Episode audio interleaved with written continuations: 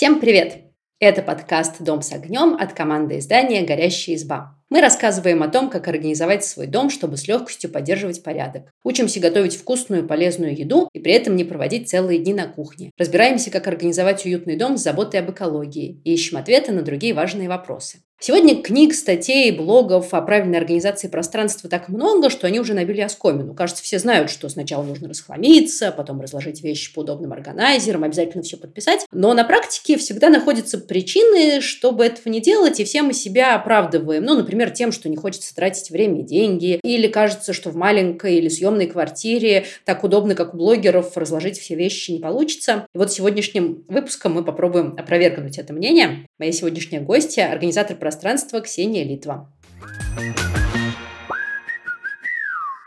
Ксения, привет. Привет. Сначала расскажи немного о себе и о том, как ты начала вообще заниматься организацией пространства. Как ты к этому пришла? Меня зовут Ксения, мне уже скоро будет 32 года. Я пришла к организации пространства как-то естественным образом, плавно, и можно сказать, что я всегда такая была, просто я не знала, что это так называется. У меня всегда было это стремление. Если вы читали книгу Мари Кондо, то я в детстве примерно такая же была, все раскладывала, делала. И случайно в декрете я узнала, что, оказывается, есть такая профессия, и поняла, что точно, это точно мое, что я хочу этим заниматься. И вот э, спустя некоторое время я все все-таки обучилась, и теперь я занимаюсь только этим. Слушай, как интересно, а где ты училась? Я не думала, что это мучит. Учат еще как учат. Сейчас у нас в России очень много онлайн-школ. Они реально между собой конкурируют. У них там прям такая своя борьба идет. Есть прям онлайн-школы. Некоторые организаторы просто проводят свои какие-то авторские курсы. Я училась, да, в онлайн-школе. Она называется «Хаоса нет». Все это происходит онлайн. У нас э, сначала на практике мы организовывали свои дома, сдавали домашнее задание. У нас это все проверяли, рассказывали. И потом уже была практика с клиентом. И вот так постепенно мы выходили в люди, люди выходили в мир и искали уже своих клиентов. Слушай, ну мне сегодня хотелось бы поговорить в первую очередь об организации пространства в маленьких квартирах, потому что часто именно это кажется препятствием кажется понятным, как организовать хранение в большом доме, где можно сделать много встроенных шкафов, полочек и так далее. А когда квартира маленькая, а вещей-то все равно много, нужно для жизни семьи, да даже одного человека. И кажется, что это просто невозможно, и ну, все это не сработает. Вот расскажи, какие есть лайфхаки для организации маленьких пространств и где найти дополнительные места для хранения в маленькой квартире. Я, на самом деле, начать хотела бы с того, что организация пространства — это не какой-то супер метод, это не магия, которая помогает э, впихнуть невпихуемое с помощью каких-то китайских там супер э, хитрых органайзеров, и вот мы такие, хоп, все сложили, и у нас все сложилось. На самом деле это не так, потому что организация пространства — это в большей степени такая психологическая работа, потому что мы не просто механически раскладываем вещи, мы должны это все понять, прожить, вычленить свой сценарий жизни, почему у нас столько вещей. То есть это очень много, такой мыслительный процесс, Поэтому многие люди не могут сделать это самостоятельно, потому что это реально тяжело, чисто психологически. Даже не с точки зрения каких-то технических моментов не все скрывается в органайзерах и каких-то знаниях конкретных коробочек. Ты знаешь, у меня про это есть даже история э, из жизни. Я вышла замуж, мне было 20 или 21 год, э, и у меня не было до этого опыта жизни самостоятельной вообще, опыта организации пространства. И нам с мужем повезло, у нас квартира была как раз довольно большая, и там была большая кухня с огромным количеством всяких ящиков, полочек и так далее. Только вот опыта у меня совсем не было. Мы когда начали жить вместе, я как-то, ну, знаешь, как Бог на душу пошлет, разложила все на кухне. Место там, еще раз повторю, было, ну, более чем достаточно, и все в мои ящики уместилось. Но пользоваться этой кухней было совершенно неудобно. Например, у меня ну, в одном углу кухни были раковины и посудомоечная машина, а посуду я хранила в другом конце кухни. А кухня была большая, и нужно было вот нарезать круги, носить это все. И поэтому загрузка-разгрузка посудомойки превращалась ну, в такую дополнительную тренировку по челночной ходьбе туда-сюда. Знаешь, потом я уже, когда там, ну, спустя лет 5-10 анализировала, думаю, боже мой, почему я так это расположил? Как мне это пришло в голову? Ведь даже вот используя все те же самые ящики, ничего не меняя в системе хранения, просто, ну, по-другому все расставив, я бы сильно облегчила себе жизнь. И да, короче говоря, я подтверждаю, что, кажется, часто эта история не про пространство, а ну, про что-то другое. Да, именно, да. И как раз про что я говорила, это называется сценарий жизни, это нужно анализировать. И с какой-то точки зрения нужно иметь именно аналитический ум. В прямом смысле говоря, у нас будут две одинаковые кухни и две разные женщины, у нас будет разная система хранения, потому что у всех разные привычки, разный состав вещей, разное количество, там, а, разные нюансы по здоровью, например. У кого-то, допустим, если больная спина, мы там что-то вниз не будем ставить. То есть очень-очень много нюансов, которые влияют на расположение, правильное расположение вещей внутри системы, внутри шкафа. Знаешь, если вбить в интернете, как организовать систему хранения в маленьком пространстве, появляется огромное количество статей, где рекомендуют делать антресоли, использовать пространство под лестницей, но это какая-то такая не русская идея, кажется, это переводные статьи, потому что, ну, у нас редко в маленькой квартире бывает еще какое-то пространство под лестницей. Или вообще лестница. Да, или вообще лестница, точно-точно. И все-таки есть какие-то неочевидные места, которые вот в маленькой квартире можно использовать для вещей и учесть? К сожалению, вот какого-то вот такой какой-то магии я рассказать не могу. Но я могу сказать, что мы должны понимать, что объем пространства нам все равно диктует количество вещей. Мы не можем положить в банку больше, чем она в себя вмещает. То же самое касается шкафа. Поэтому, если мы хотим а, разместить, тем более красиво, ровно, чтобы все у нас стояло, чтобы все у нас висело не в смятом состоянии, и мы хотим оставить все. Такие ситуации бывают. Например, а, люди что-то коллекционируют там и так далее. Это отдельная история.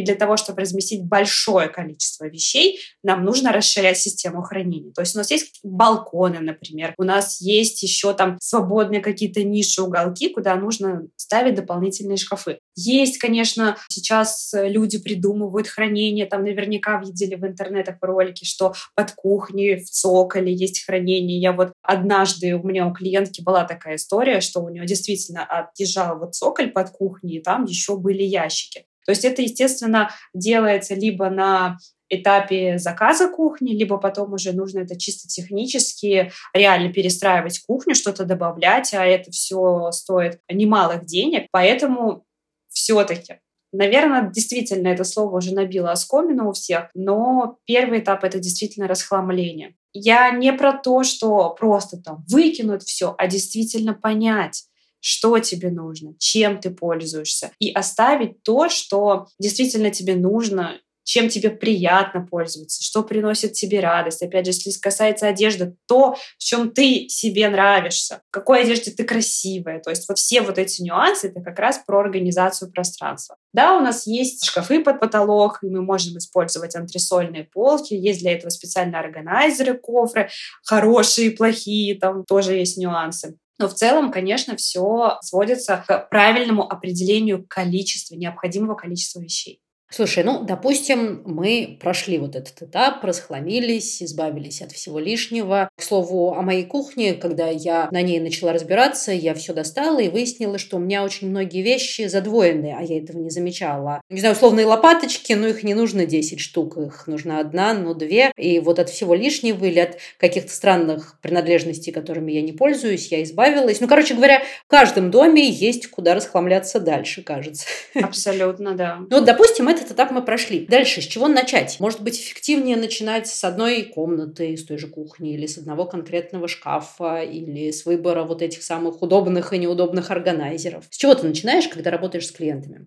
Если делать самостоятельную организацию пространства, нужно не по шкафам, не по комнатам, а по категории вещей. Если мы начинаем разбирать, допустим, одежду, мы должны собрать всю одежду из всего дома. Если она у вас хранится частично в детской, частично в гардеробе, частично, может быть, у меня такое тоже бывало на практике, что-то лежит на кухне, мы должны сначала всю одежду собрать в одном месте, как раз после этого устроить расхламление, а потом понять, где нам будет удобнее хранить уже внутри большой категории одежды. Мы делим дальше категории. У нас есть верхняя одежда, у нас есть, можем к одежде добавить обувь, сумки, футболки, какие-то нарядные платья. Допустим, спальный шкаф маленький, мы можем разместить их, например, в детской. Они же не часто нужны, и это будет не нарушать какую-то жизненную цепочку. Уже после этого, после расхламления, после сбора всех вещей в одном месте, мы должны понять, где нам это будет удобно хранить. А потом мы уже должны смотреть, а что не так с мебелью, как мы эту мебель будем использовать, нужны ли нам какие-то органайзеры, или нужно мебель поменять, потому что часто бывают какие-то неудобные полки или отсутствие ящиков, или штанга не на правильной высоте. Уже дальше мы работаем конкретно с мебелью. И самый последний этап, когда мы уже доделали, докрутили мебель, мы уже можем в нее добавить органайзер. А как понять, что с мебелью что-то не так? Думаю, что чаще всего понятно изначально. Потому что люди говорят, вот у меня дурацкий шкаф, у меня ничего не помещается, здесь у меня свалка, там у меня свалка, здесь это штанги, мне приходится прыгать и так далее. В жизни, в быту это понятно, что неудобный шкаф. Как понять, как его сделать удобным? Вот это уже, конечно, другой вопрос. Тут нужно вырабатывать свою насмотренность, э, либо обратиться к специалисту. Если сложно реально, насмотренность это может быть э, долгий путь, когда мы смотрим, смотрим, и кажется, даже вот я работаю с дизайнерами, у меня есть и дизайнеры-клиенты, и дизайнеры, с которыми я сотрудничаю для клиентов. И, к сожалению, ни дизайнеры, ни стилисты про хранение одежды не знают много. То есть у них другое представление. То есть мне дизайнер говорит, я рисую шкаф в проект, мне э, важно, чтобы он был симметричный. То есть, чтобы у меня с одной стороны были такие полки, и с другой стороны были такие полки. А на практике нам не нужна симметричность. У нас есть много, допустим, маленьких кет. Мы делаем много маленьких полок для невысокой обуви и вообще нет высоких сапог, например. А у нас вот все вот такие полки в дизайн-проекте нарисованы. То есть симметричность в жизни, она не нужна. Также, что касается кухни, они начинают делать симметричность нижних фасадов, симметричность верхних фасадов, и они ориентируются на визуал а в быту, в жизни это вообще не важно. Мы не смотрим вот так на кухню, как она у нас нарисована на листочке в проекте. Мы копаемся, делами своими занимаемся и не сравниваем, так, у меня фасад нижний с верхним совпадает или нет. Мы на это не так смотрим в жизни. И, и клиенты не смотрят, и организаторы не смотрят, а у дизайнеров свое видение. И поэтому прийти к насмотренности через пересмотр каких-то картинок, которые кажутся красивыми на картинке, сложно прийти к правильному пониманию, как будет будет удобно. То есть это либо какой-то длительный личный опыт, это неудобно, это неудобно, это неудобно. У меня вот это, вот это, вот это было, это я точно не хочу. И человек может прийти к тому, как будет удобно. Либо уже проходить какие-то обучения самостоятельно. Есть такие курсы как бы для себя. Не, не то, что ты профессию осваиваешь, а просто учишься, как организовывать свой дом.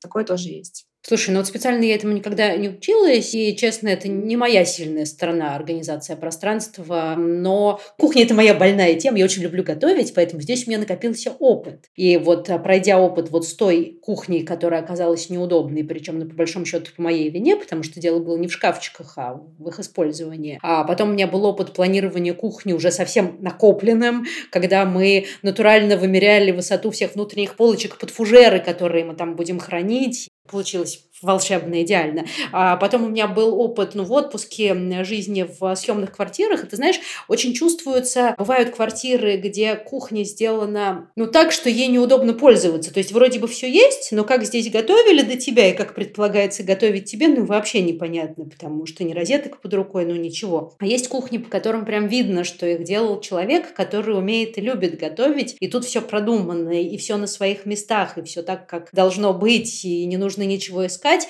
но это вот та часть, которая, знаешь, про опыт, который копится годами. А если говорить о профессиональной организации пространства, вот если тебя пригласили организовать квартиру, это сколько времени занимает? Вся квартира? Но, естественно, зависит от количества комнат, от количества вещей. Ну, давай мы о маленькой квартире сегодня возьмем, ну, двухкомнатную квартиру. Одна двухкомнатная квартира для обычной семьи. Давай я отвечу так, что у нас на организацию одной зоны в среднем выходит две встречи. Потому что в первую встречу мы сначала разбираем все вещи, понимаем, что нам нужно, что нам не нужно, и как бы нам хотелось разместить. И во вторую встречу мы уже начинаем использовать органайзеры и доводить до идеала. И как раз-таки очень удобно, что между первой и второй встречей у нас есть промежуток времени, в который клиент тестирует систему, то есть он понимает, удобным оказалось новое расположение вещей или нужно еще что-то докрутить, поменять. Вот поэтому на одну зону две встречи, соответственно, с кухня две встречи, каждая комната по две встречи, и там прихожая, ванная. Одна встреча — это минимум пять часов. Вот такая математика. Кажется, что эти временные вложения должны оправдаться, когда люди начинают жить и понимают, что им удобно всем пользоваться и удобно поддерживать порядок. Кстати, у меня был еще а, вопрос э, по этому поводу. Получается, что это нельзя сделать без хозяина, без владельца, без того, кто будет пользоваться. То есть просто прийти самой все организовать и пригласить владельцев сказать «нате, берите», так не получится. Очень хороший вопрос, потому что э, есть разные, так скажем, школы организации пространства. Если говорить про Запад, про Америку, у них там организация пространства появилась раньше, чем у нас, и они примерно так и работают. То есть у них приезжает целая команда, они там э, все вот выносят, расставляют, там ставят коробки, и вот как в шоу хозяева приходят вечером домой, и такие, ну вот мы вот так вам сделали. И у них организация поставлена немножко на такой поток, и насколько я вот слежу за американскими организаторами, я понимаю, что они время от времени к клиентам возвращаются. То есть они там что-то накидали, снова их приглашают, они такие, хоп, она, обновили порядочек. У нас нас так учили, и я так работаю, и это мое принципиальное видение, потому что у меня был опыт организации пространства без клиента. Это очень тяжело, это гораздо дольше, и вообще не факт, что окажется, естественно, клиенту удобно. Потому что всегда, всегда мы идем через разговор, мы обсуждаем, а что, а как, а как вам удобнее, а как часто вы это делаете, а нравится вам это, не нравится. И всегда идем через диалог.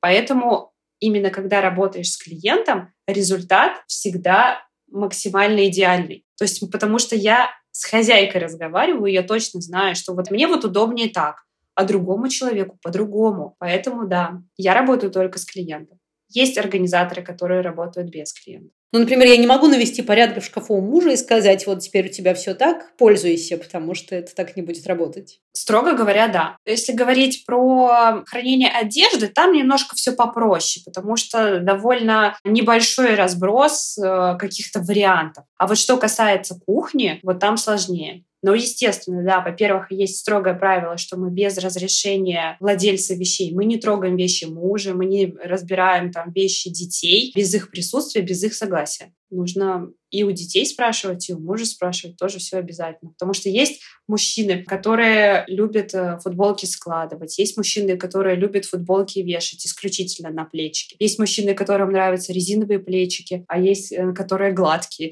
И то есть вот нужно это обсуждать. А по поводу вот всяких приспособлений для организации пространства, и когда изучала твой блог, заметила у тебя несколько постов о том, э, где ты показываешь, что ну вот это вот хороший ящик, а это плохой ящик, это вот хороший контейнер, а это плохой контейнер. Вот расскажи, по какому принципу ты понимаешь, э, что вот эти органайзеры зайдут, а эти нет? Первое – это все-таки дело вкуса потому что у всех есть свой вкус, есть свое видение и так далее. И я всегда работаю на организационных материалах, так скажем, нейтрального цвета, чтобы они не выделялись из интерьера, чтобы все подходило, чтобы все было гармонично на мой вкус. Некоторые э, любят э, добавить изюминку какой-то яркости и так далее. Я это не приветствую. Что касается визуального плана. Что касается чисто технических характеристик, естественно, есть э, моменты, которые принципиально важны. И органайзер всегда должен иметь четкую структуру, он должен быть крепким, у него должны быть хорошие стенки. И если вот а, органайзеры, допустим, бывают для белья такие с перегородками, вот такие тканевые, вот это вот все дребезжащее, которое вот не держит форму, это все не работает, и это мы точно не используем. У органайзера всегда должны быть четкие, хорошие стенки, хорошее дно. Они должны быть из какого-то приятного материала. То есть я на это ориентируюсь. Просто есть нюансы по поводу того, что, например, э, мы не используем в детских глубокие корзины, ящики. Были такие органайзеры в Икее, кубические, там 30 на 30 на 30, и туда ребенок закинул игрушки, и что там на дне, непонятно. То есть это точно сразу нет для детских комнат. Допустим, для сбора грязного белья такой органайзер, окей, подойдет. Мы просто скидываем туда и все. Вот, поэтому есть уже более тонкие моменты. У, допустим, банок э, для круп. Бывает там, я точно знаю, какие-то хорошие застежки, какие-то хорошие там крышки, какие-то плохие. Какой-то пластик бывает разный, там хрупкий, не хрупкий. То есть это уже как дело опыта. Кажется, что все эти органайзеры выливаются в копеечку. Скажи, пожалуйста, сколько денег уходит, чтобы организовать ну, платяной шкаф или кухню? И можно ли обойтись без этих трат и как-то ну, сэкономить на этой части? Не знаю, нарезать коробки от обуви. Да, сейчас органайзеры выходят в копеечку, ты права, и бюджет, он, конечно, разнится. Если прям брать органайзеры для шкафа или для кухни, что если мы будем все менять, мы можем брать не самые дорогие органайзеры, потому что есть, естественно, премиальные бренды там, и у них уже совсем другой ценник. Есть хороший бюджетный сегмент органайзеров, который я могу себе позволить использовать для проекта. Потому что совсем какую-то ужасную историю, там, копеечную, китайскую, я не ставлю клиентам организовать кухню так бюджетную от 20 тысяч нужно, конкретно на органайзеры. Со шкафом примерно то же самое, потому что если мы меняем плечики, это очень важная история, что плечики должны быть все одинаковые. И органайзеры для одежды с уходом Икея, кстати говоря, мы пострадали по организации шкафа, когда ушла Икея. Кухню без Икеи сделать можно легко. А вот со шкафом сложнее. Там были очень хорошие органайзеры для одежды. И сейчас они, да, продаются на другой площадке за совершенно другие деньги. Это становится дороже. Что касается твоего второго вопроса, можно ли сделать без органайзеров? Да, на первое время вы можете сделать организацию удобнее без органайзеров. У меня были подписчицы, которые присылали мне фотографии, как они пересыпали крупы в банки из-под молока. То есть бутылки из-под молока, они пересыпали крупы, вот у них стояли в ящике одинаковые бутылки из-под молока вместо банок. Это выглядит симпатичнее, в какой-то мере это может быть удобнее, чем вот эти разношерстные пакеты и коробки. Но это все тоже временное решение, но можно систему подстроить под себя, сделать удобно, можно. Но это будет некрасиво. Кажется, что для внутренней части шкафов для большинства людей удобство важнее красоты, хотя, возможно, здесь я по себе сужу. А еще один момент. Вот на первый взгляд все эти цифры, стоимость органайзеров, имею в виду, а, пугают, но на выходе это в какой-то момент может окупиться. У меня, например, была история, как у меня на кухне а, завелась крупяная моль, и ее нужно было долго и мучительно выводить, а если в ящике все хранится вот в этих вот пакетиках, каких продавалось, она же залетает внутрь, приходится эту крупу выкидывать, выкидывать, ну, в общем, целая история.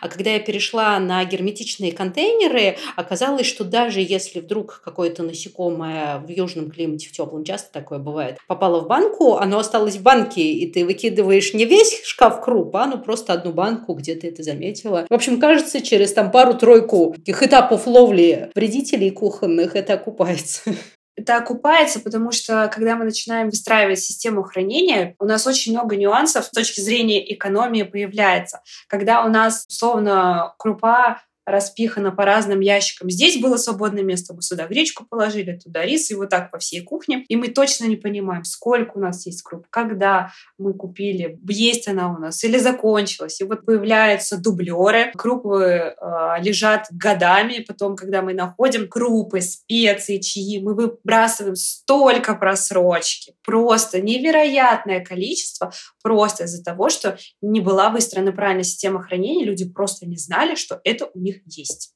Слушай, у меня есть еще один вопрос, который, ну, тоже на моем личном опыте возник. Когда я была маленькая, мы с родителями жили в довольно небольшой квартире, у нас было всего две комнаты на троих. Соответственно, там как раз использовался каждый сантиметр пространства, везде что-то хранилось, везде что-то лежало, все ящички были забиты под завязку тем или иным. И когда я вдруг попадаю на, ну, например, кухню, я все про кухню, это моя тема побольше, у меня есть, ну, желание желание сделать точно так же. То есть, например, вот сейчас я живу на съемной квартире, и у меня очень мало вещей. А кухня большая, с большими ящиками. И мне как-то неуютно, когда этот большой ящик, знаешь, полупустой. Умом я понимаю, что ну, их нужно разделить по категориям, что в этом ящике я храню, вот, например, крупы, вот в этом ящике я, например, храню ну, полотенца и так далее. А в душе мне кажется, что ну вот я поставила полотенце, положила полотенце, и они заняли только кусочек ящика, а кусочек остался. Ну что место пропадать? Я вот сюда рядышком крупы поставлю и набью все в один ящик, хотя у меня пять свободных. Это как-то так глупо получается.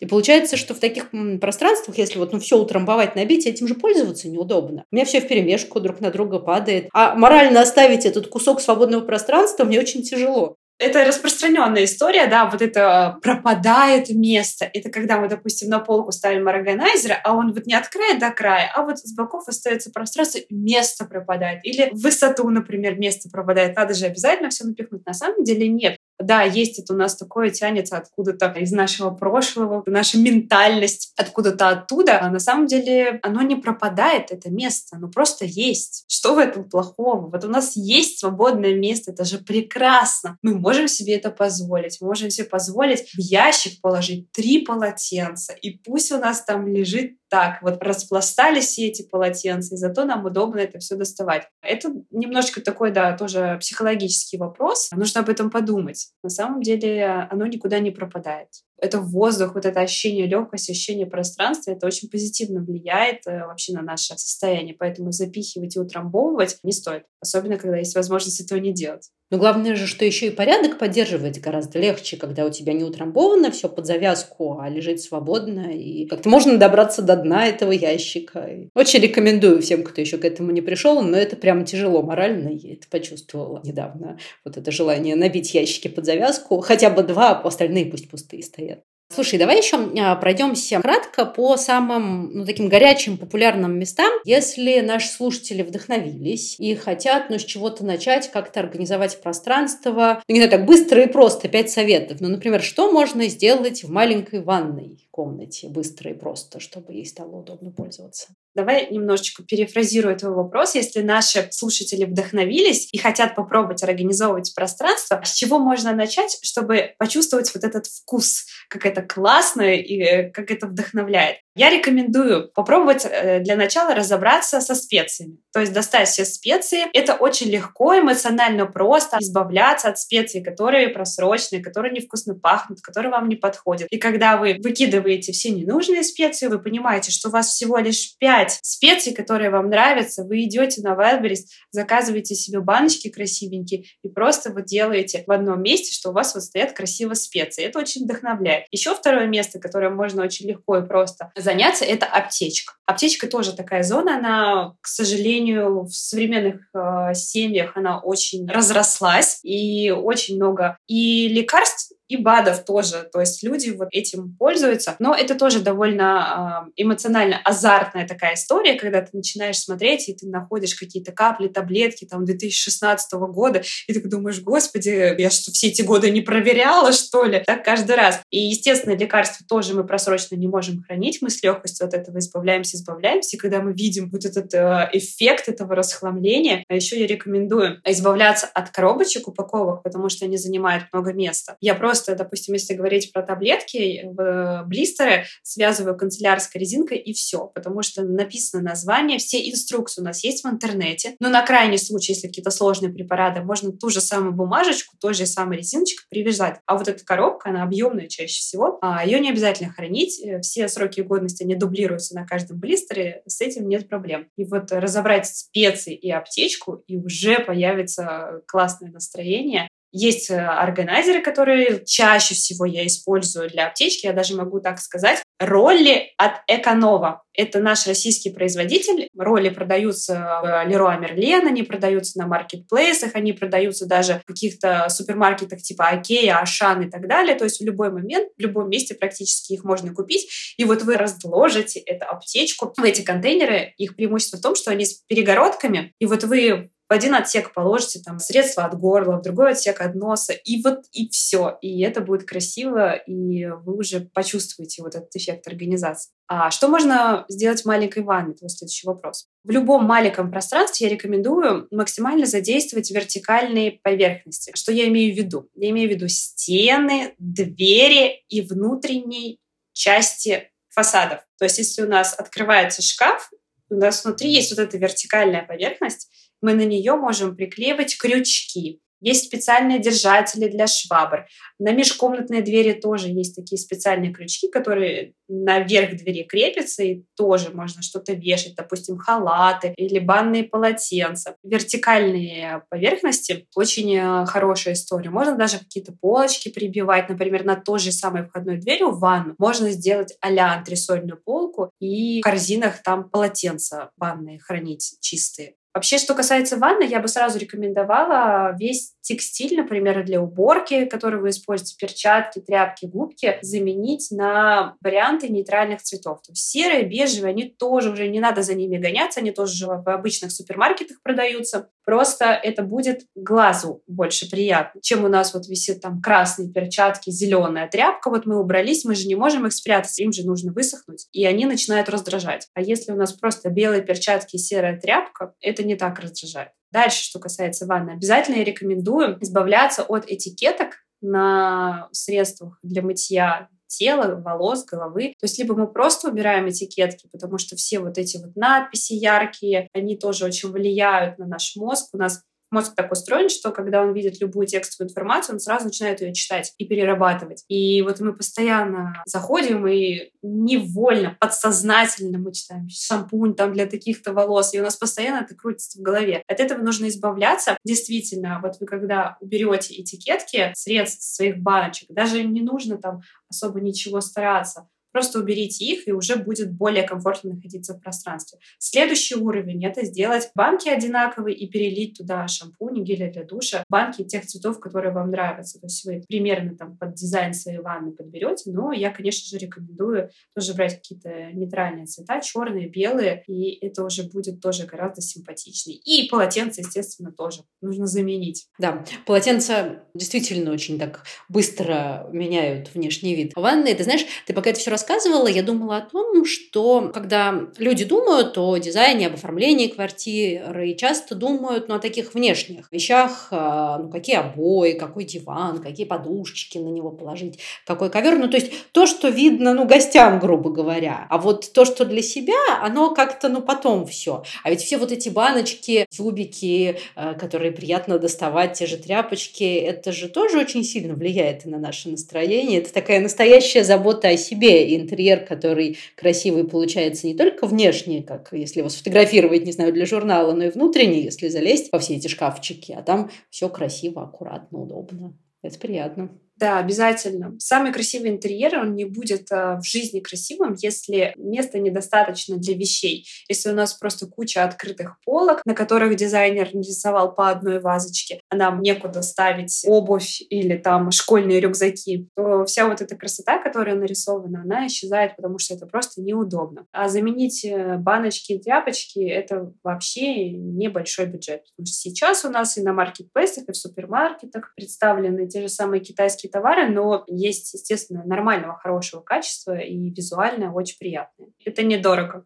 Это здорово. Это второе мое откровение из сегодняшней э, беседы. А, мне часто казалось, ну, точнее, мне это казалось на своем опыте, когда я как раз для кухни покупала все эти баночки-органайзеры и посчитала, сколько это стоит. Хотя я еще так ополовинила список, то есть часть купила, часть отложила на потом, и все равно это вышла довольно крупная сумма. И кажется, что если уж вот так вот, как у вас у блогеров в интернете организовать всю квартиру этими красивыми органайзерами, ну это уж точно будет, не знаю, половина стоимости ремонта. И здорово, что что сейчас можно найти варианты всякие разные, подобрать под любой кошелек, либо что-то сделать самим. И какие-то такие моменты по организации, они ну, не в деньги упираются далеко. Например, те же крючочки, которые можно прилепить с внутренней стороны ящиков, они совершенно недорого стоят, а действительно очень облегчают жизнь. Это я тоже знаю на собственном опыте. Это классная фишка. Да, ну и действительно, ты правильно сказала, что можно сделать э, что-то самим. Опять же, там э, девчонки-рукодельницы что-то и перекрашивают какие-то там тумбочки, там мебель переделают, что-то обклеивают бумагой, которая на липкой основе, то есть тоже можно сделать. У вас нет, допустим, денег на органайзер, можете взять обувную коробку, несколько обувных коробок. Они разного цвета, не очень симпатично смотрятся. Но вы возьмите вот эту бумагу самоклеющуюся и приведите к одному виду. И уже будет симпатичнее. И тоже касается всяких этих баночек. Взять джутовую веревку, она в Леруа Мерлен 100 рублей стоит. И, допустим, обмотать что-нибудь ей тоже симпатично будет. То есть идей-то и полно. Главное захотеть. Ты когда рассказала про обклеивание коробок, я вспомнила, как у меня дети тогда были маленькие, и у нас было это такое два в одном. Во-первых, мы обклеивали коробки, а во-вторых, это было занятие для детей. Творческое. Мы делали коробки для хранения шарфов. У нас в семье четверо, и все эти шапки и шарфы вечно в сезон, э, в общем, сваливались в одну кучу э, где-то в прихожей, и найти нужные перчаточки перед выходом, это всегда был вызов, с которым не всегда мы справлялись, и я решила, что нам нужно сделать, что каждому ящик, привлекла к этому детей, они обклеили ящики. Они были, знаешь, не очень симпатичные, честно говоря, потому что их разрисовали, обклеили, но зато это было функционально. Детям очень нравились эти ящики, они действительно в них складывали свои перчаточки. Это все постепенно происходит. А, мы можем постепенно начинать организовывать дом какими-то вот такими подручными материалами. Потом мы, когда оценим, что это удобно, уже постепенно захочется что-то поменять. Мы можем поменять корзины там, на более интересные, допустим, купить одинаковые. Потом уже, если мы будем дальше развиваться в этой сфере организации пространства, то уже можно будет постепенно рассматривать какие-то премиальные бренды и не обязательно закупать все сразу там на большую сумму денег. Я вот всем рассказываю, когда я провожу какие-то онлайн-встречи, вебинары, я всегда девочкам говорю, вы просто составьте список приоритетов. То есть вы хотите там сначала менять там банки для круп. В этом месяце там несколько банок купили. Можно же делать постепенно, но если у вас есть план, то постепенно, спустя время, вы доделаете и придете к какой-то финальной картинке. Просто нужно распланировать. Это тоже про организационный ум. А, знаешь, спасибо за сегодняшнюю беседу. В этом подкасте, когда я общаюсь с экспертами, мне хочется добиться каких-то таких простых и быстрых инструкций. И в финале каждого выпуска мы приходим к выводу, что, к сожалению, их нету, что любое дело по улучшению дома, будь то готовка, будь то ну, переход, не знаю, если можно так сказать, на экологичные рельсы, будь то организация пространства, это всегда ну, не список из там трех шагов, а какой-то длинный путь, который, когда начинаешь, он увлекает. Ну, нет предела совершенству. Но я надеюсь, что наша сегодняшняя беседа вдохновила наших слушателей и слушательниц сделать этот первый шаг, в общем, пойти по этому пути. Да, я рекомендовала, да, первый шаг это разобрать специи, второй шаг разобрать аптечку, и третий шаг это заменить э, губки, тряпки, перчатки и баночки, отклеить этикетки, и уже будет лучше. Друзья, делитесь в комментариях, как вам удалось справиться с этими тремя шагами. Слушать нас можно на всех популярных платформах. Всем пока!